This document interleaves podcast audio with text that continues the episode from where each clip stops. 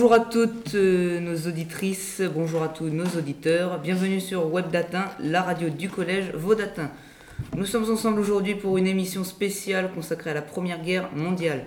Le centenaire de l'armistice se fera fêter le 11 novembre prochain. Quatre thèmes ont retenu pour nos journalistes, nos spécialistes, pour mieux comprendre la Grande Guerre. L'expérience combattante, la guerre totale, la vie des civils, reconstruire et commémorer. Débutons maintenant avec nos envoyés spéciaux à Verdun. Intervention de Marius et Samuel, puis intervention d'Emma et Simon Lohan. Vous êtes bien sur Vaudatin FM, nous sommes le 7 décembre 1916. Nous sommes en direct de Verdun avec notre envoyé spécial. Bonjour Charles, rappelez-nous le contexte de cette bataille. Bonjour Henri, je suis sur le front. La bataille de Verdun a commencé car Verdun était mal protégé et mal relié du côté français. Le 21 février 1916, les Allemands lancent une offensive pour percer le front français. Dans cette journée, plus d'un million d'obus sont tirés, c'est l'opération Guerich. Quels autres moyens les Allemands ont-ils utilisés pour percer le front français? Les Allemands ont utilisé de nouvelles armes, comme le lance-flamme, le gaz toxique, et ils ont utilisé pour la première fois l'aviation pour lancer des obus. Et il y a des armes plus traditionnelles comme les mitrailleuses, des obus et des mines. Et comment les Français ont-ils pu faire face? Le lieutenant-colonel Fortier m'a dit qu'ils sont ravitaillés grâce à la route reliant Bar-le-Duc à Verdun. Cette route est vitale et est surnommée l'état-major la voie sacrée. Qui a assuré le commandement des soldats français? Il y a eu plusieurs généraux. En mai, le général Nivelle a été rempla remplace le général Pétain. Les Allemands ont-ils réussi à percer le front français? Oui, le 23 juin, les Allemands font une percée de 6 km. Connaissez-vous le bilan humain? Nous n'avons que des estimations d'après les états-majors. Nous pouvons estimer une perte de 700 000 victimes, environ 400 000 blessés et 300 000 tués et disparus.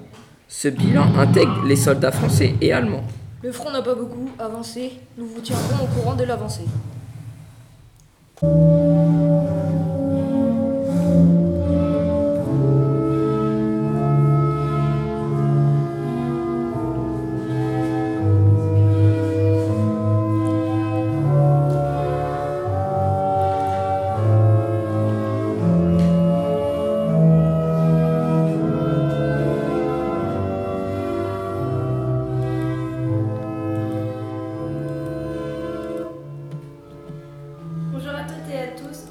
Êtes bien sur Vodatin FM, nous allons vous présenter pourquoi la guerre rend-elle fou. Nous sommes en compagnie de deux historiens, Léon Reynaud et Aimé Deschamps. Bonjour. Bonjour. Quelles sont les conditions de vie dans les tranchées? Dans les tranchées, c'est horrible. Ça sent mauvais, les soldats sont infestés de rats, les tranchées françaises sont très mal organisées comparées aux tranchées allemandes. En quoi sont faites les tranchées françaises et allemandes? Les tranchées françaises sont faites de terre principalement et celles des Allemands sont faites de bois et de terre. Quel est l'état pardon, excusez-moi, je reprends. Quel est l'état moral des soldats? Leur morale est très bas à cause de voir leurs amis blessés et les voir mourir. Le bruit des balles et des obus reste dans la tête. Un épuisement physique et moral en effet. Comment réussissent-ils à tenir? Ils supportent les horreurs de la guerre grâce à la camaraderie, en produisant de l'artisanat à partir des douilles, d'obus, de casques. En 1917, il y a cependant une vague de mutinerie liée à l'épuisement physique et moral.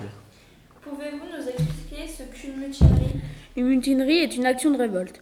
Les soldats refusent d'obéir aux ordres, de monter à l'assaut, du fait des pertes inutiles, du ras-le-bol. Ils veulent la fin de la guerre. On les comprend. Quelles sanctions pour les soldats qui se mutinent? Les meneurs sont jugés par des tribunaux militaires. Une partie d'entre eux sont condamnés à mort et fusillés. Pourquoi la guerre rend-elle fou? Elle rend fou, elle occasionne des souffrances physiques et morales. Ils entendent des cris de souffrance, les bruits des balles, obus. Ils voient leurs amis mourir. Ils côtoient la mort au quotidien et cela provoque un stress post-traumatique. Pour nos auditeurs, pouvez-vous nous dire qu'est-ce qu'un stress post-traumatique Un stress post-traumatique est un syndrome causé par l'ex- l'expérience des combats. Il se manifeste par des tremblements, mutisme, paralysme ou cauchemars. Mais ce syndrome a-t-il été reconnu pendant la Grande Guerre? Les médecins ont constaté ce syndrome grâce au cauchemar, à la paralysie, au mutisme. Mais il n'y a pas de lien établi, les souffrances, excusez-moi, les souffrances, la guerre et ce syndrome. Comment cet état psychologique était expliqué? Au départ, il était nié. On a accusé les soldats de simuler, d'être des lâches. On expliquait leurs états par un héritage familial, une dégénérance cérébrale. Il faut plusieurs décennies, et notamment la guerre du Vietnam, pour que le stress post-traumatique soit reconnu. Le choc psychologique entraîne des blessures internes et externes. Certains sont même placés dans un asile. Merci beaucoup d'avoir répondu à mes questions.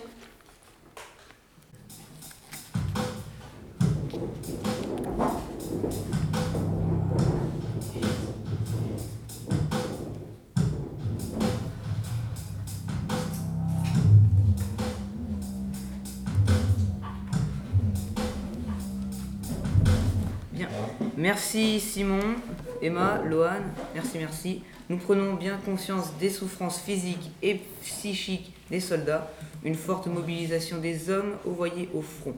Les guerres mobilisaient également l'économie et les esprits. Ce que nous voulons, pardon, c'est ce que vous allez aborder, Charlie, avec la guerre totale.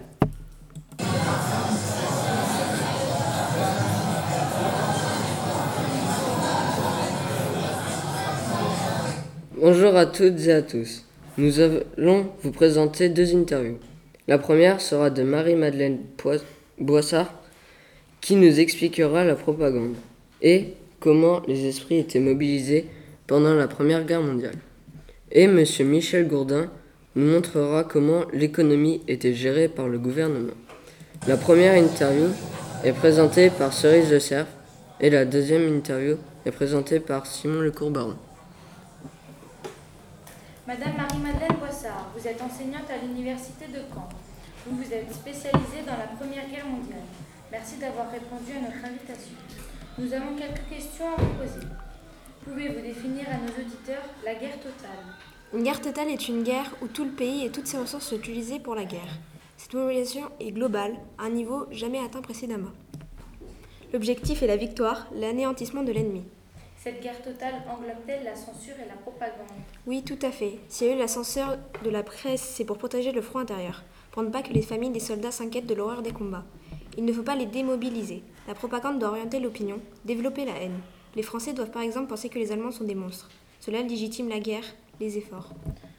Vous nous parlez du front intérieur, mais qu'est-ce que c'est? Ce sont les femmes, les enfants et les personnes âgées qui restent au pays pour fabriquer des munitions dans les usines, créer des armes de guerre et travailler dans les champs pour approvisionner les hommes du front. Les journalistes d'autrefois, comment représentaient-ils la guerre? Les journalistes représentaient les soldats français dans des positions héroïques pour valoriser l'armée française. Les photos, dessins et autres sont des reconstitutions. Il n'y a pas de situation réelle. La presse contribue à rassurer la population. Merci Madame Boissard d'avoir répondu à nos questions. Nous espérons vous revoir. À bientôt. Maintenant, euh, excusez-moi, nous accueillons un journaliste, Monsieur Le Courbaron, et un historien, Monsieur Gourdin. Maintenant, nous allons passer à la deuxième interview. Le grand historien Michel Gourdin a répondu à notre invitation. Il a fait beaucoup de travaux sur la Première Guerre mondiale. Il va donc pouvoir répondre à toutes nos questions. Il va maintenant nous présenter comment était géré l'argent par le gouvernement pendant que la guerre faisait rage en France. Bonjour Monsieur Gourdin. Pouvez-nous, pouvez-vous nous dire si l'État augmentait les impôts à la Première Guerre mondiale? Oui, tout à fait. Il est nécessaire d'augmenter les impôts pour financer la guerre. Cette guerre, cette guerre est devenue industrielle. Pouvez-vous définir ce qu'est une guerre industrielle? La Grande Guerre change d'échelle. Il faut produire toujours plus d'obus, de balles, de camions. Toute l'économie est réorientée vers la guerre. Les usines Renault produisent de l'armement. Les impôts peuvent-ils suffire à financer les armes? Non, en effet, l'État fait appel à l'emprunt auprès des civils. L'État réalise des affiches de propagande. Qui allait souscrire à l'emprunt de la victoire et grâce à quoi? Tout le monde allait donner de l'argent en espérant gagner la guerre. Ils y allaient grâce à des campagnes de- et des affiches qui à acheter des bons ou s'inscrire aux emprunts. Que fait l'État pendant la guerre? Le, gouver- le gouvernement reste le même et toutes les partis politiques doivent se relier au gouvernement en place. Merci de nous avoir accordé votre temps. Nous allons passer au reportage suivant.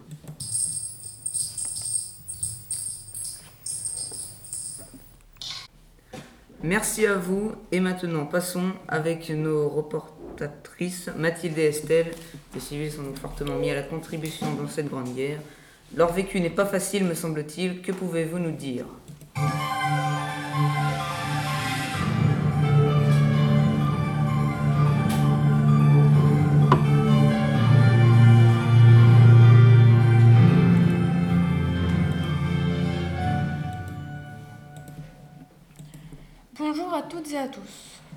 Nous allons vous présenter aujourd'hui un reportage sur la guerre vécue par l'arrière. Nous nous trouvons actuellement dans le village de Barbizon, en Île-de-France, où la population ici va au plus mal. Pendant cette guerre qui n'en finit pas, les différents villages de France mettent en place de nouvelles obligations, notamment les affiches de propagande, afin de faire passer un message. Celui-ci ordonne les Français à limiter et ne pas gaspiller le pain. On y retrouve différentes affiches sur le pain, le beurre, les fruits, etc. Effectivement, Marie, le rationnement est compliqué et la hausse des prix ne fait que s'enflammer. Le sucre, le pain, le beurre et les fruits sont de plus en plus chers, rationnés car ces produits sont envoyés au front. La nouveauté aussi est que dans tous les villages de France, sans exception, un système de tickets pour le rationnement a été mis en place selon l'âge, la profession et la, situa la situation familiale excusez-moi, de chaque personne. Cependant, le problème qui va se confronter aux familles est le manque, de sucre, de charbon, etc. À ce jour, dans ce combat sanglant, le charbon est, est d'or. Il nous est indispensable pour faire fonctionner les différentes machines.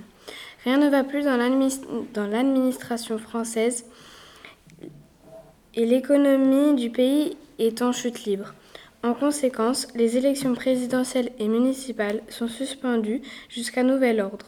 L'alimentation rend la vie économique chère, les réquisitions entraînent la rareté. Cette guerre est effroyable pour les nombreux soldats tués sans pitié, mais également par le nombre invraisemblable de chevaux morts. Les bombardements ont ainsi laissé un paysage lunaire. Le, le conflit est sans cesse présent dans les esprits et il mène le plus souvent à la privation, la faim, le manque de ses proches, le deuil, la, la pauvreté et tant d'autres sont la douloureuse marque des années de guerre. Ces souvenirs resteront gravés à vie et laissent de nombreuses cicatrices physiques par les soldats ainsi que les régions, villages attaqués. Le temps de travail augmente énormément. Les femmes remplacent les hommes dans les usines, elles produisent de plus en plus d'armes, de munitions, ainsi de plus en plus de femmes voient leur situation évoluer.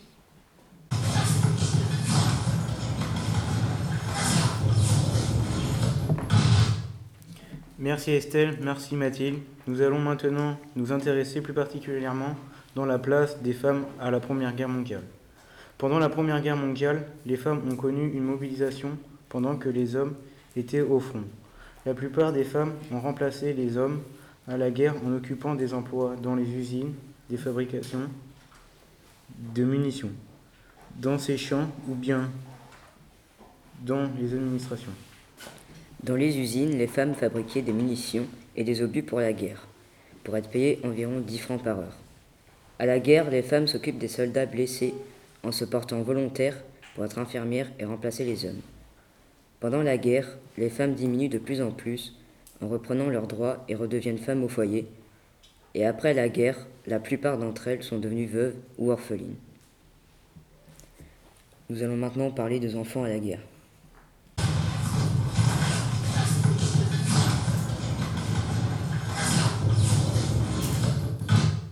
Bonjour, aujourd'hui reportage sur la vie des enfants pendant la Première Guerre mondiale.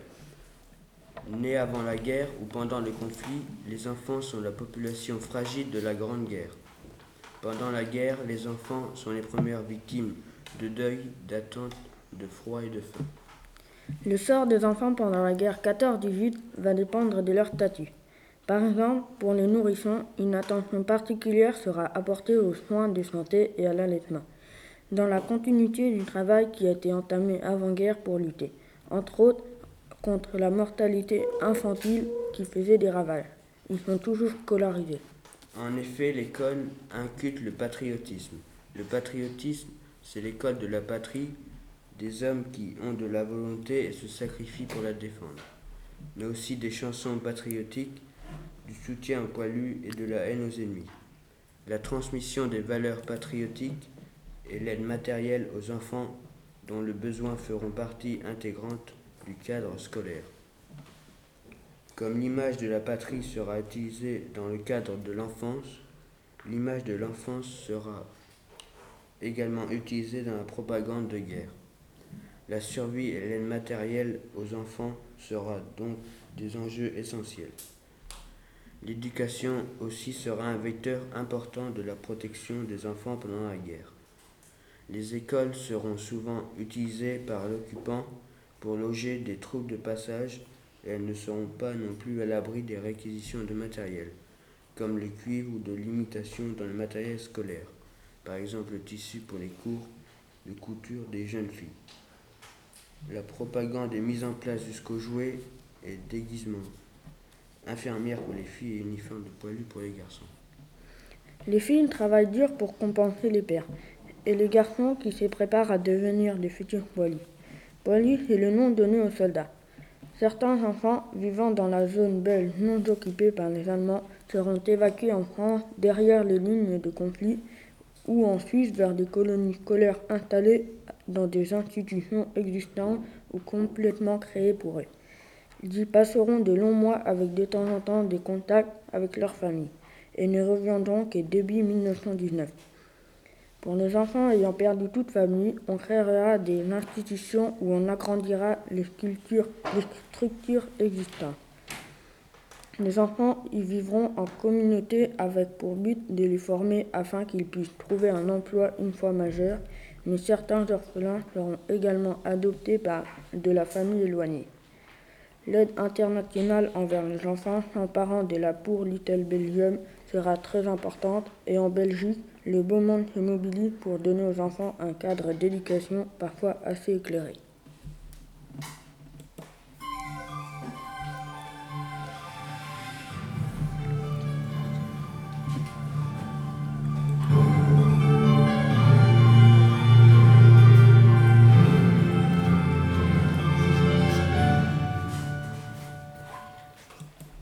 Merci Riwan, merci Baptiste. Les soldats ne sont pas les seuls concernés. La fin de la guerre intervient heureusement avec la signature de l'armistice le 11 novembre 1918. Il faut alors reconstruire et commémorer. Un retour à la vie civile douloureux, n'est-ce pas Romain Mario Bonjour, présentez-vous. Bonjour, je m'appelle Romain Renouf. J'ai 32 ans, j'habite en Normandie, j'ai une femme et deux enfants de 4 et 7 ans et je suis agriculteur. Racontez-moi votre parcours durant la guerre. J'ai été appelé à aller me battre le 5 août 1914. J'arriva sur le front le 20 août. Je fus blessé le 21 février 1915 par un éclat d'obus à la jambe droite. Maintenant, je peux marcher qu'avec des béquilles. Avez-vous des, aides financières pour, pour votre blessure? Oui, je touche un petit peu d'argent tous les mois. Merci pour ces réponses. Au revoir. Au revoir. On va reprendre les grands. Notre place est si inutile que sans nous on prend la pile. Mais c'est bien fini, on en a assez. Personne ne veut plus marcher. Et le cœur bien beau, comme dans un sanglot, on dit adieu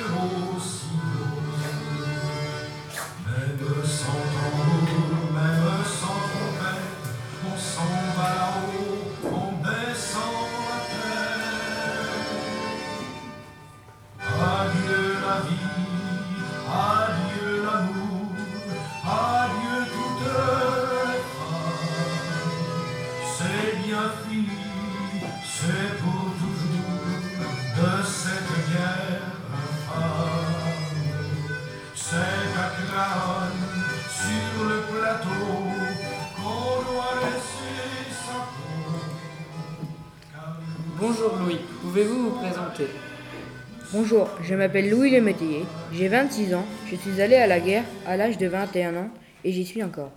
J'ai une femme et deux enfants. La guerre n'est pas terminée, mais pouvez-vous nous parler des conditions dans lesquelles vous vivez? On est mieux chez soi qu'à la guerre. Non, sérieusement, les tranchées sont remplies de corps. Les corps nous servent, nous servent à viser, à nous cacher. Certains sont écrasés par les chars et les bombes. Comment tenez-vous dans ces conditions? Je tiens grâce à mes parents, mes filles, ma femme. Je tiens aussi à leurs lettres qui m'envoient chaque mois qui souhaitent que je revienne sain et sauf. Merci beaucoup pour vos réponses. C'était un plaisir. Au revoir. Au revoir. Nous passerons dans quelques instants à l'interview de Chloé et Marius, mais d'abord nous avons été, nous allons, non, pardon, nous avons été voir le monument aux morts de Gavray. C'est un pilier commémoratif quadrangulaire au sommet un coq ré- représentant non, je vais pas fouiller en ce moment, la France ayant la croix de guerre autour duquel se trouvent des guirlandes portant écrit sur cette pierre 54 noms d'enfants morts en guerre. Et enfin, passons aux dernières interviews, celle d'une infirmière de guerre. On écoute. Bonjour, vous allez témoigner en tant qu'infirmière de guerre, c'est bien ça? Oui, c'est cela.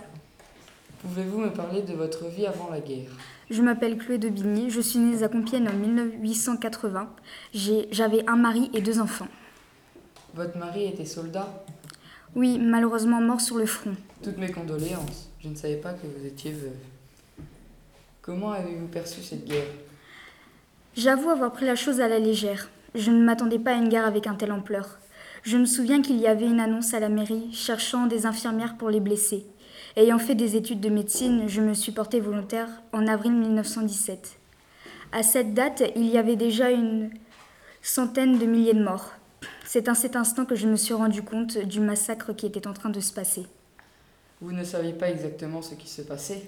Non, des fois des femmes recevaient des lettres dans lesquelles leur mari leur disait leurs con- leurs conditions de vie, mais c'était rare, alors la plupart du temps on ne les croyait pas. D'accord, revenons aux blessés s'il vous plaît. Pouvez-vous nous dire les dégâts que cette guerre a causés? Je ne pourrais pas vous donner de chiffres exacts compte tenu des disparus. Ce n'est pas grave, nous en doutions. Sinon, le nombre de morts serait estimé à 1 400 000 en France, 400 000 morts en France, 300 000 amputés et mutilés et 600 000 invalides. Je vois, vous avez employé le terme invalide. Pouvez-vous nous expliquer? Oui, bien sûr. Ces personnes-là ont eu un accident entraînant des, consé- des conséquences comme une immobilisation, arrêt de travail. Il y a eu plus d'un million de personnes touchées qui touchent une pension d'invalidité pour, pour les raisons que je vous ai dit. Ça en fait des personnes. Je suppose que vous n'en avez pas fini. Non, loin de là. Si mes souvenirs sont bons, il y a eu 300 000 trois- euh, pardon, 3 millions de blessés. Pouvez-vous préciser s'il vous plaît? Pas de souci. Il y a eu 42 000 aveugles, 15 000 gueules cassées. Excusez-moi de vous couper, mais certaines personnes ne savent pas ce qu'une gueule cassée. Oui, c'est une personne blessée au combat ayant des blessures physiques graves qui ont laissé des séquelles, surtout au niveau du visage. Merci pour ces explications. Avez-vous fini? Presque. Il reste juste les soldats de la honte, qui sont 100 000. Ces soldats ont eu des séquelles psychologiques importantes. importantes. Je crois avoir fait le tour, il me semble. Eh bien, je vous remercie pour ces informations. C'était un plaisir, au revoir. Au revoir. De